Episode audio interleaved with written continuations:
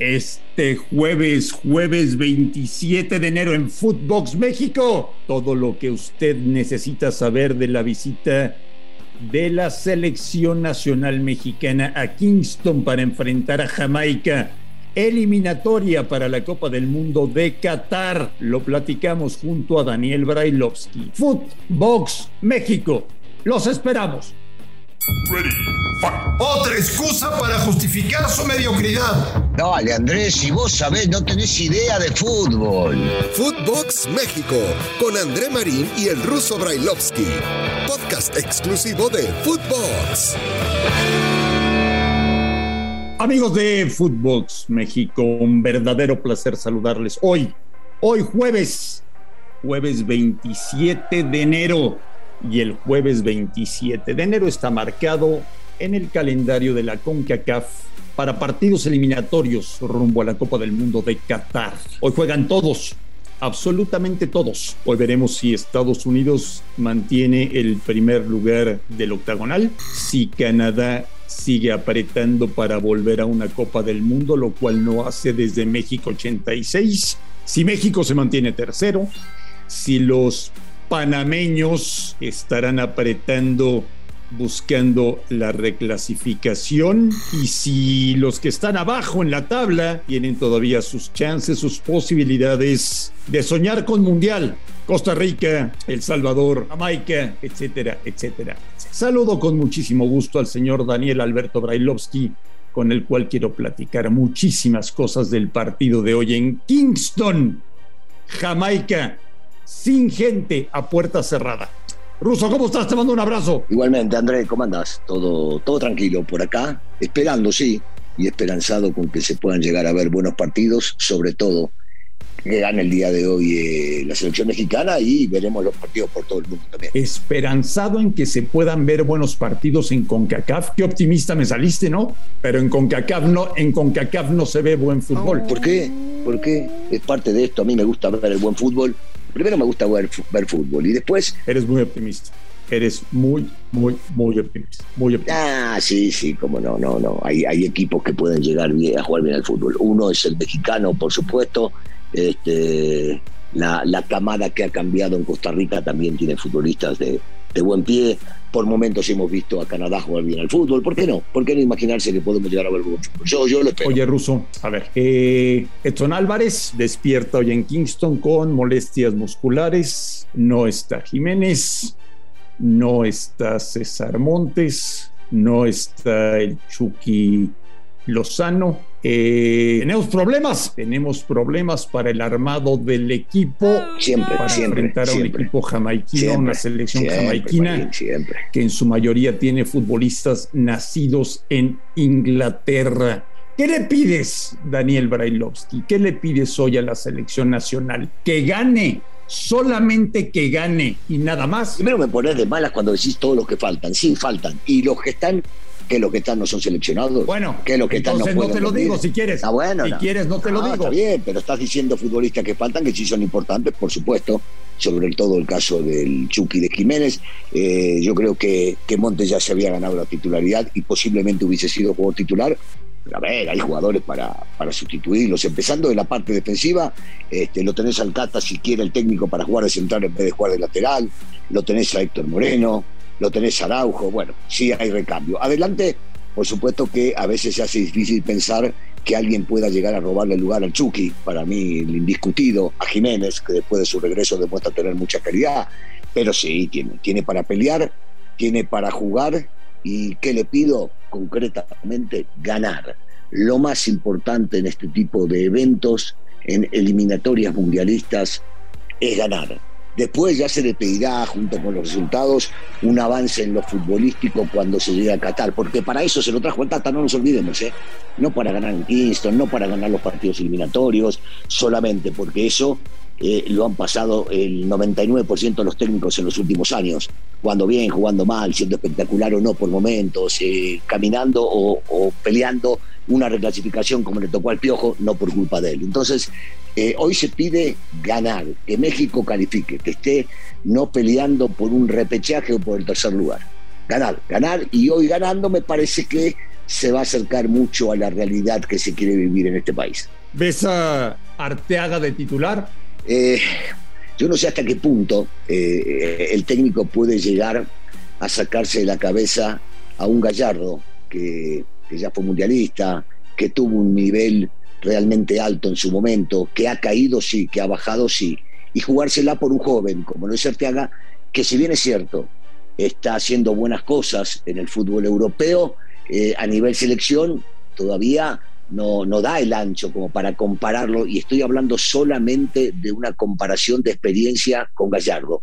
Entonces, se ve complicado, tendrá que estar en la cabeza del técnico, me parece, me parece que para un día como hoy juega Gallardo, no por merecimientos, no porque sea más que Arteaga, sino por un tema de concepto de experiencia. Los compañeros de Edson, si es que Edson se recupera de sus dolencias musculares. Esperemos que sí, ¿eh? Esperemos que sí. Es un tipo muy importante, muy importante. Muy importante. Sí, sí, sí. Eh, ojo cuando, perdona, Marín, nada más para, para no, no, no sacarnos del tema del lateral izquierdo, ojo, ¿eh? Ojo por Osvaldo Rodríguez viene andando muy bien el León y en algún momento el, técnico le dio, le dio oportunidades.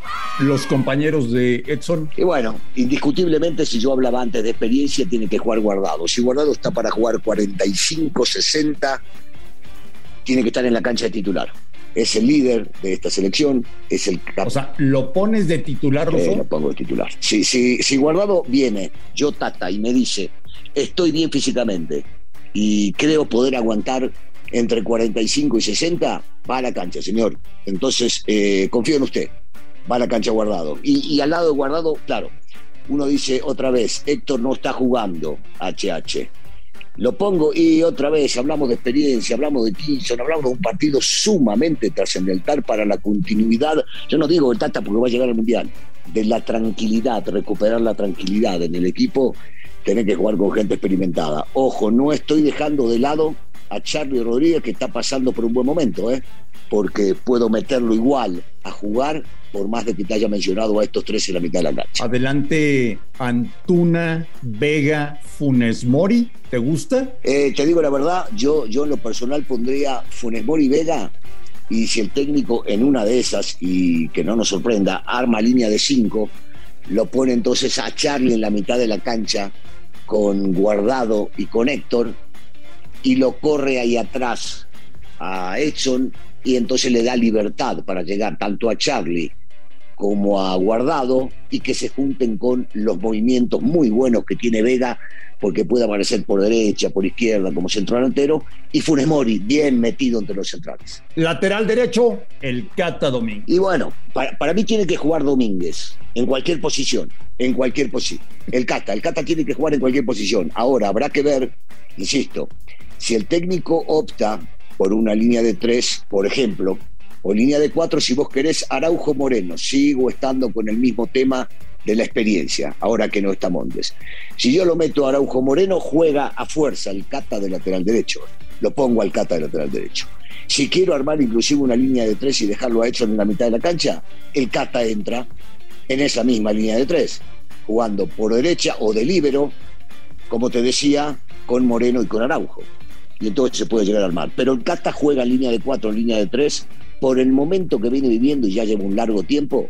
Y lo que hizo en la selección en los dos partidos que fue convocado, tiene que jugar, tiene que estar en la cancha, sobre todo en un partido de esto que va a ser de mucha fuerza y algunas veces también tener que agarrar y ganar pelotas por arriba en los tiros libres o en los centros que te vayan a meter. Hemos llegado a un escenario ruso en el cual eh, a la selección mexicana solamente hay que pedirle que saque el resultado, que gane, que, que gane puntos. Eh, ¿A qué me refiero? el equipo con Martino ha ido de más a menos y estamos en un escenario en el cual venimos de perder partidos eliminatorios en la última fase, en la parte final del año anterior. Ya entramos en un escenario en el cual hay que decir, ganen puntos y con eso me conformo. Eh, es una pena eh, llevarlo del lado de lo que estás comentando, Andrés, pero es una realidad que estamos viviendo el día de hoy.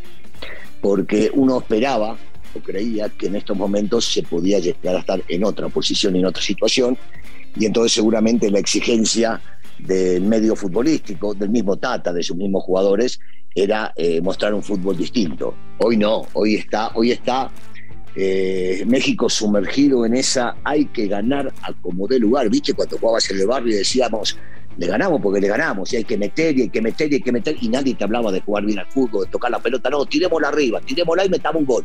Y después colgómonos del travesaño, alguna vez nos tocó, ¿no? En, nuestros barrios de chicos. Bueno, la misma, la misma, Andrés. Eh, yo no te digo que se cuelguen del travesaño porque hay jugadores que juegan muy bien al fútbol, pero que lo más importante es vamos a ganar, a hacer un gol y hay que cuidarlo como sea. Y si después hacemos dos, tres o cuatro es maravilloso. Pero hoy tenemos que traer tres puntos para nosotros jugar tranquilo los que vienen y de repente empezar a poder mostrar un poquito de mejor fútbol. ¿Y el técnico le permea al jugador ruso ganar como sea? No, no, no, este técnico no. No, este técnico no le gusta ganar como sea. Este técnico es de, de la vieja guardia que le gusta que le gusta que su equipo juegue bien, que le gusta que su equipo domine la pelota, que le gusta que su equipo sea dominador en la cancha del mismo juego. Y, esto quiere decir que hasta a veces defendiendo y a veces atacando, ¿eh? pero siendo inteligente y mostrando eso. No, no, e, este técnico nunca le va a pedir a sus futbolistas eh, metan pata y nada más que pata y hay que ganar 1 a 0 colgando el travesaño. No, no, no. No, pero, pero porque los entrenamientos son para ganar jugando al fútbol. Pero no lo va a reconocer y no va a estar a disgusto si ganan 1 a 0 sobre la hora de penal, no va a estar a disgusto, te lo creo. Eh, créemelo, eh, créemelo, porque así va a ser. ¿Te acuerdas que te adelanté hace unos días lo que, lo que le pensaban decir a Gerardo Martino de queremos, queremos 7 de 9 y después lo confirmó John de Luisa? No creo que le haya hecho ninguna gracia, ¿eh? No le hizo seguro. A un técnico de la capacidad, de la reconocida capacidad que tiene este técnico, no le hizo gracia seguro. Pero sabe, sabe que a veces pasan este tipo de cosas eh, y que hay que saber sobrellevarlas.